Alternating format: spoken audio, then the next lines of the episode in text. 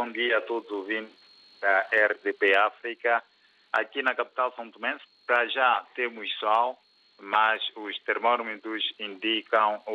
as temperaturas a rondar os 23 e 27 graus, com o tempo nublado. É o que se espera para amanhã desta uh, terça-feira aqui na capital São Tomense. E naquilo que tem a ver com as notícias, vai ainda marcando a atualidade as, eh, as investigações e os procedimentos à volta da alegada tentativa de golpe de Estado ocorrida no passado 25 de novembro no quartel-general das Forças Armadas,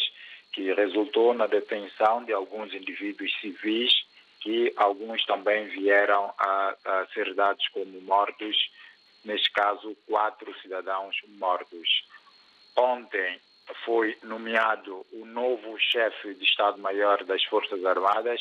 isto na sequência do pedido de demissão do então chefe de Estado, que eh, denunciou a alegada traição no seio das Forças Armadas que lhe teriam prestado informações falsas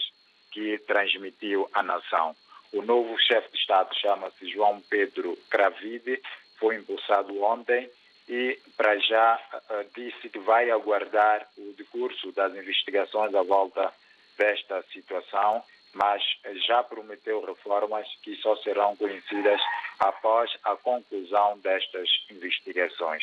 Por outro lado, a sociedade civil uh, nas redes sociais vai exigindo, acima de tudo, a demissão, sobretudo, do vice-chefe de Estado-Maior das Forças Armadas. É também um pedido feito por alguns analistas, considerando que este era a figura a seguir ao chefe de Estado-Maior e que se este disse ter recebido informações falsas, alegadamente o, chefe, o vice-chefe de Estado-Maior também estará envolvido nesta situação, por isso não reúne condições para continuar a exercer o cargo. O mesmo pedido tem sido feito pelo maior partido da oposição são tomense, o MLSP-PSD, que vai mais longe e pede mesmo a demissão de todas as chefias militares, incluindo o inspetor-geral das Forças Armadas. O MLSP-PSD quer que estas pessoas que, que serem consideradas envolvidas neste caso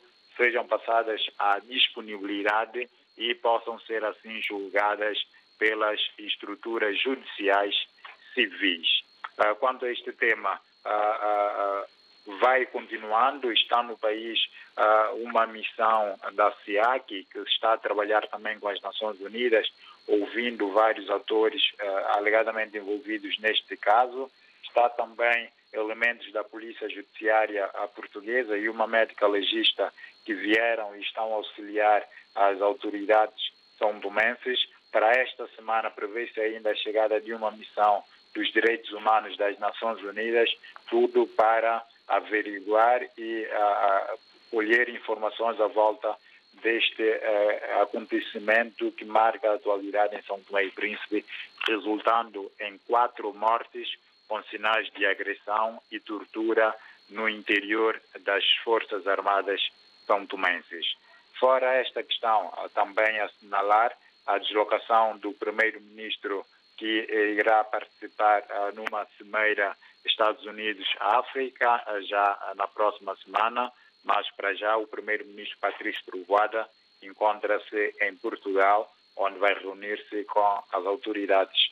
portuguesas e aproveitar, segundo as suas palavras, para explicar a versão oficial do governo sobre os acontecimentos de 25 de novembro. São para já estes assuntos que vão marcando a atualidade informativa, dá também a nota de um evento que termina esta manhã em São esta manhã que termina hoje em São Tomé. Estou a referir-me à conferência ou fórum dos presidentes dos Supremos Tribunais de Justiça dos países lusófonos, este evento que iniciou ontem e termina hoje, ao final do dia, em São Tomé e Príncipe.